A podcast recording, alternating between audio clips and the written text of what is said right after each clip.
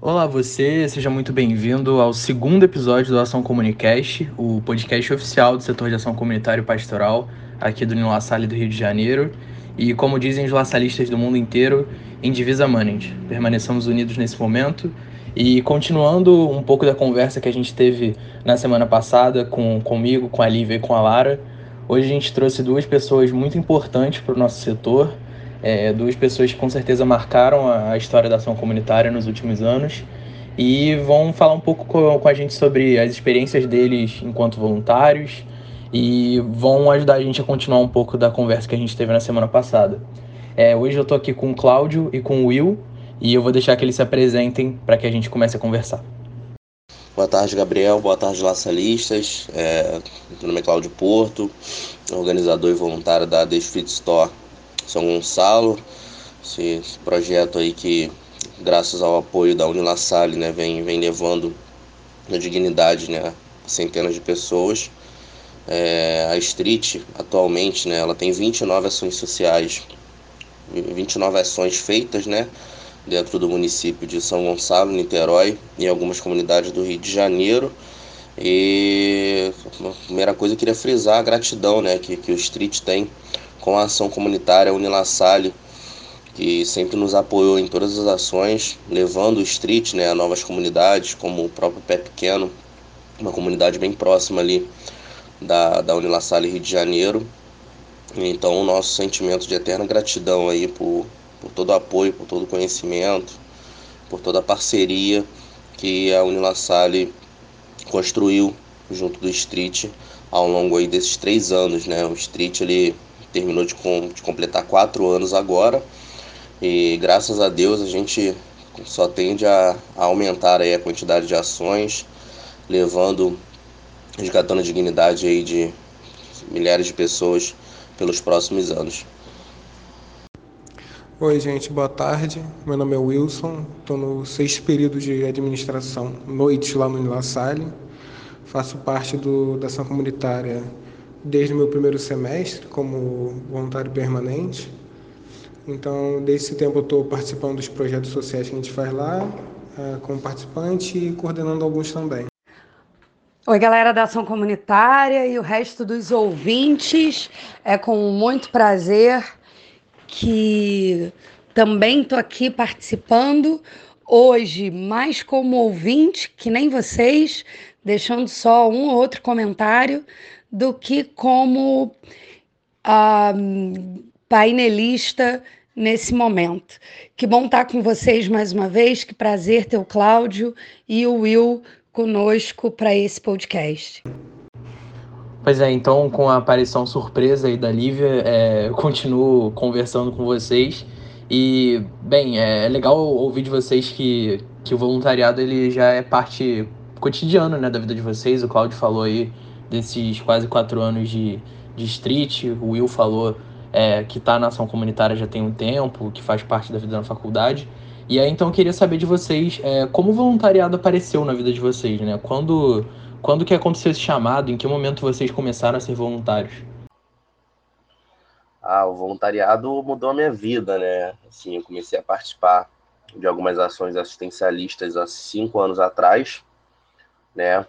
É, nesse percurso eu acabei presenciando algumas ações e sempre com aquela vontade de fazer mais. Então eu acabei achando, né, a, a comunidade a Street no mundo, né, para quem não conhece, a Street ela foi criada na África do Sul. Eles atenderam centenas de pessoas ali naquele dia e a agência de publicidade responsável acabou divulgando essa ideia na rede e outros países multiplicaram esse nome e essa, essa corrente, né? Então, eu acabei cadastrando o município de São Gonçalo há quatro anos atrás e promovemos nossa primeira ação numa comunidade chamada Itaoca, em Salgueiro, né? Essa ação foi até em parceria com o pré-vestibular de São Gonçalo e, assim, segundo os moradores de lá, foi diferente de tudo que eles já tinham recebido, né, de, de projeto social. E aí, isso acabou viralizando no Facebook, e de lá para cá a gente vem aí recrutando voluntários, né? Como eu disse no mensagem anterior, já são 29 ações, né? Mais de 20 comunidades atendidas e só, só, só tenho de agradecer, né? Eu digo que sou uma outra pessoa hoje por conta da street, é, é o meu hobby, é o que eu gosto de fazer nas horas vagas, é, me melhora como pessoa, né? Ouvir essas histórias é, e, é, entender que existe, né? Uma boa parcela da sociedade que precisa de, de amparo e de ajuda da, da, dessa outra parte da, da, da população. E eu não me vejo mais fazendo outra coisa a não ser tocar o street, participar das ações da, da Unilassalle, né? A maioria dos meus amigos hoje eu conheci através do, do, do projeto e é, somente agradecer e continuar esse trabalho maravilhoso. Então, eu sempre quis fazer trabalho voluntário, só que é meio complicado achar algum local que você consiga fazer sem ter que estar tá dentro de algum tipo de religião específico ou dentro de alguma empresa que já faça. Então, quando eu vi na faculdade, eu vi a possibilidade de começar a fazer algo que eu sempre quis fazer. E tentar colocar em prática aquilo que a gente está lá aprendendo diariamente, aprender a conviver com novas pessoas, fazer um, um networking, conhecer, aprender novas coisas, novas pessoas e colocar tudo isso em prática de alguma forma que faça sentido e que a gente consiga impactar né, a vida de outras pessoas. Acho que o principal ponto é a gente conseguir diferir e, do perfil de ser um chefe e ser um líder. Antigamente a gente tinha muito o perfil de um chefe mandatório, punitivo e cruel, em que seus funcionários e as pessoas abaixo dele tinham medo de interagir com ele, de errar, trabalhavam sob pressão. Então, quando a gente está em um perfil de liderança de um projeto social, a gente tem que entender isso e se desvincular ao máximo desse perfil e tentar buscar um perfil de liderança, que é basicamente a gente tentar extingar aqueles que estão ali com a gente de fazerem melhor o que eles se propuseram a fazer. Então, é de dar o suporte para eles, mostrar o, o que você sabe para eles, e se não souber, aprender com eles também e ter uma troca para conseguir ter em você um norte para eles se guiarem na tomada de decisão e resolver qualquer tipo de problema que possa ter. E dar o exemplo de estar tá colocando a mão na massa também, porque a partir do momento que você está liderando essas pessoas para fazer um trabalho social, você não pode simplesmente apontar e esperar que aconteça. Você tem que apontar e ir junto com elas para fazer também. Porque eu acho que você está ali fazendo um trabalho social também, então você tem que se propor a fazer é, tão bem quanto ela, se não melhor, por ser o norte daquela equipe, daquele projeto, e porque você tem que tentar entregar o melhor para aquele público que você está fazendo o projeto também. Então, acho que a maior dificuldade é você desassociar esse perfil de chefe liderança para se tornar a pessoa que seja um exemplo para aqueles que estão com você, mas que ao mesmo tempo eles também enxerguem em você alguém que eles possam se espelhar e ser orientado na tomada de decisão, porque se a partir do momento que eles passam a deixar de te ver só como o líder deles e acaba tendo divergências de, do que está fazendo, o que não está fazendo, pode, pode acabar causando ruído na comunicação entre o grupo. Então eles têm que, você tem que inspirá-los mas também tem que, eles têm que saber que você está em uma posição de liderança e você que vai guiar eles, senão acaba virando uma bagunça se todo mundo não tiver um ponto de apoio, um norte para você seguir. É, assim, muito legal ouvir de vocês que é, parece que essa mão na massa né, do voluntariado traz uma, umas experiências que a gente acaba levando para sempre na nossa maneira de, de organizar o que a gente faz, nossa maneira de agir, e isso fica bem claro é, pelo depoimento de vocês dois. Então, aproveitando que a gente está falando agora mais do, do trabalho em específico, é, vou aproveitar para fazer uma pergunta para o Cláudio. É, queria saber de você o que é a Street, como é que a Street funciona e de onde surgiu essa parceria com a ação comunitária, com a Unila Salle. É, conta um pouquinho mais para a gente de como, de como é que essa história começou a ser montada aqui no Unila Salle. A Street é, é um grupo social, né? Hoje a gente tem em torno de 70 voluntários e o nosso principal objetivo é resgatar a autoestima e, dignidade das pessoas através do poder de escolha. Então, passamos os meses arrecadando roupas, calçados, qualquer item material que possa ser disponibilizado numa estrutura de loja. Montamos essas lojas dentro das comunidades, né, em datas pré-divulgadas, é, para que as pessoas possam fazer compras sem pagar nada. Né? Então, ela entra numa loja nossa, escolhe o que ela quiser, sem ter que pagar, né, sem ter que utilizar dinheiro de fato para levar aquilo. Então a gente acredita que essa experiência, né, traga consiga resgatar a dignidade e a autoestima dessa pessoa, né? A maioria das, das pessoas que vivem em situação de vulnerabilidade social recebem esse tipo de doação, roupa calçado, é, de uma maneira um pouco desumana. Né? Elas recebem dentro de sacolas, muitas das vezes essas roupas não estão higienizadas, não são do tamanho daquela pessoa que está recebendo, né? Então não há esse carinho na hora de você doar roupa e calçado. E a Street, é, pensando né, em atender as pessoas de uma maneira melhor, acaba fazendo todo um trabalho de arrecadação, higienização e triagem, e fazendo com que a própria pessoa escolha o que ela vai vestir de fato, né? Para muitas pessoas que já participaram da nossa ação, elas já relataram que elas nunca entraram numa loja, elas nunca tiveram a oportunidade de escolher de fato, olha, eu quero essa camisa aqui, eu quero essa calça. E é impagável você receber um relato desse. Isso acontece quase que em toda ação. Então, o nosso objetivo principal é esse, e óbvio que assim como qualquer outra qualquer outra instituição trabalha com o terceiro setor, é diminuir a desigualdade no, no, no, no nosso país, né? a gente tem a consciência de que uma ação da Street ela acaba durando só um dia, mas o legado, né, aquela experiência ali faz com que a pessoa enxergue a vida dela de uma maneira muito positiva, né? Eu acredito que uma pessoa que participa da ação da Street, ela, ela sai dali com o estoque de esperança renovado. É, eu costumo sempre citar uma, uma história de uma das nossas ações que foi um, um rapaz ele tinha uma entrevista de emprego marcada para o dia seguinte e ele não ia na entrevista porque ele não tinha roupa.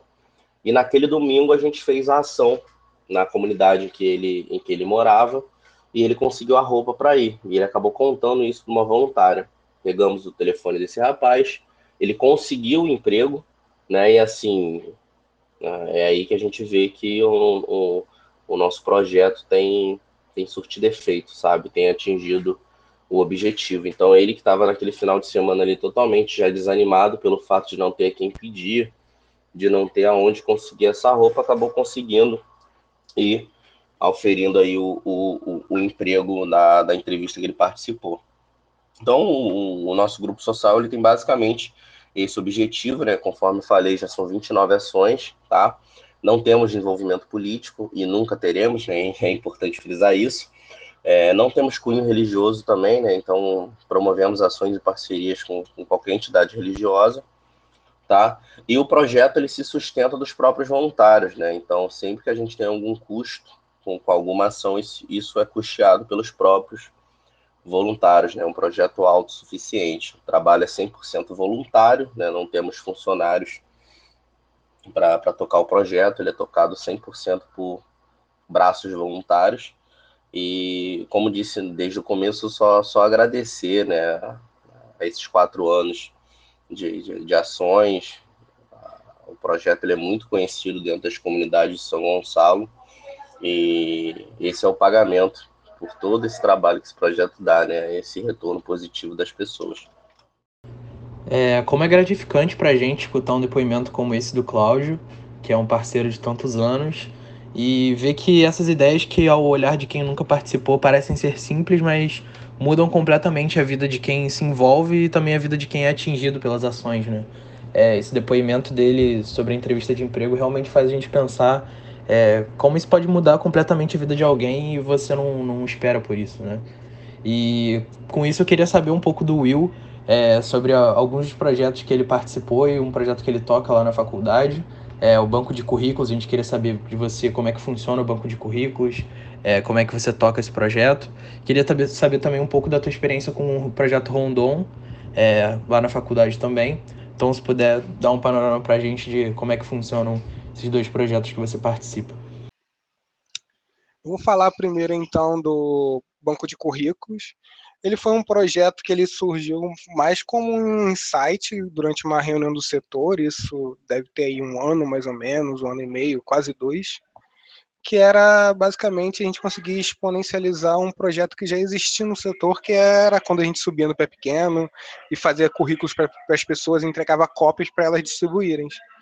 E aí a gente teve essa ideia de criar um banco online de currículo em que a gente conseguisse cadastrar todo mundo ali das redondezas que precisasse de trabalho com nome, CPF, capac é, capacidades, atribuições e conhecimento específico de trabalho, e também cadastrar os lojistas ali da região para fazer essa conexão entre o lojista que está precisando de um, de um empregado e um, e um, morador lá do pé pequeno que está desempregado que está buscando trabalho. E a gente está tentando fazer isso e fazer esse lojista perceber que é muito mais vantajoso para ele em diversos aspectos. Ele contratar alguém ali das redondezas do que ele contratar alguém que mora muito, muito mais longe, sei lá, por exemplo, São Gonçalo, em que ele vai ter que pagar passagem, a pessoa vai ter um tempo de transporte muito maior. Então faz muito mais sentido para ele contratar alguém ali das redondezas, porque ele vai economizar com passagem, ele vai estar tá gerando renda no lugar que ele, que ele trabalha, que ele tem a loja dele. Então é aquele mesmo cara que trabalhou na loja dele pode acabar comprando lá eventualmente, dependendo do que for, com o dinheiro, então você acaba criando uma economia cíclica ali no bairro. Então aí a gente teve a ideia de fazer esse site, agora a gente está basicamente na parte de programação. Eu estou com a equipe de dois programadores também da, da faculdade que estão fazendo essa programação. Já está quase na fase final da gente desenvolver. A gente está precisando agora, basicamente, só de alguém, alguém com conhecimento de design para tornar o site mais atrati uh, atrativo, né, pro, tanto para o lojista quanto para a pessoa que vai colocar o currículo lá. Então, se alguém tiver interessado, já fazendo merchan, já pode entrar em contato, porque basicamente é isso que a gente está fazendo agora. E essa parte dessa liderança do projeto foi aquilo que eu falei anteriormente. A gente tipo teve uma ideia, buscou pessoas capacitadas para fazer, e a gente está tentando tornar isso realidade com eu estou pesquisando coisas, eles também, a gente está trabalhando em equipe para tentar tornar isso uma realidade para todo mundo. Porque a, a, a, principal ideia do banco de currículos é que se a gente faz, por exemplo, uma doação de cesta básica para alguma família do pé pequeno em, um, em uma semana, no mês seguinte a gente vai ter que fazer essa mesma doação de cesta básica para essa família de lá também. Então, a gente vai sempre ficar fazendo um mesmo trabalho de ficar enxugando jogando água no chão, enxugando jogando água no chão. Então, quando a gente consegue é, dar um emprego para uma família lá, no mês seguinte, no mês seguinte, a gente pode, ao invés de aquela família, ela já está conseguindo se resolver, então a gente pode tentar dar um emprego para outra família e exponencializando tudo isso. Então, é fazer com que a gente consiga trabalhar de forma melhor como voluntários e fazendo também e melhorando, impactando tipo diretamente na vida dessas pessoas, fazendo um impacto muito maior. Já o projeto Rondon, eu vou fazer uma explicaçãozinha rápida, ele é um projeto do Ministério da Defesa, aberto para todas as instituições de ensino superior. Ele é 100% gratuito, então o Ministério da Defesa ele vai pagar sua passagem, estadia, alimentação durante todo o projeto, independente de onde é que for, carro, avião, etc.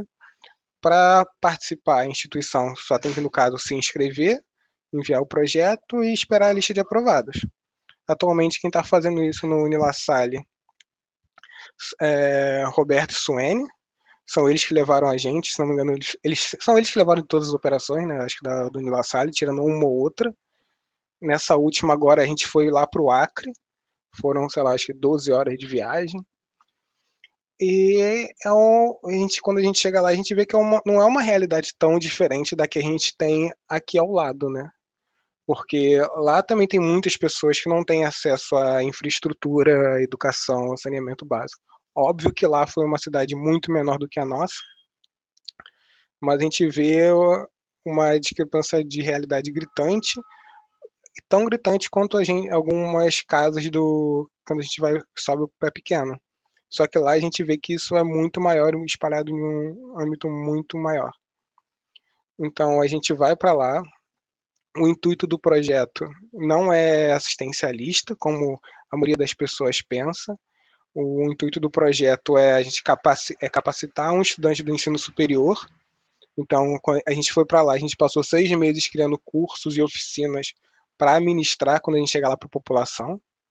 Então, eu particularmente, eu fiquei com a parte da prefeitura, então dei curso de gestão de projeto e de é, mostrando é, mostrar como eles fazem orçamento público, esse tipo de coisa, voltado para eu aprender enquanto estava fazendo e montando o projeto e chegar lá e conseguir ensinar para o maior número de pessoas possível. Porque não tem como a gente juntar 16 pessoas, no caso são oito de duas instituições, não é?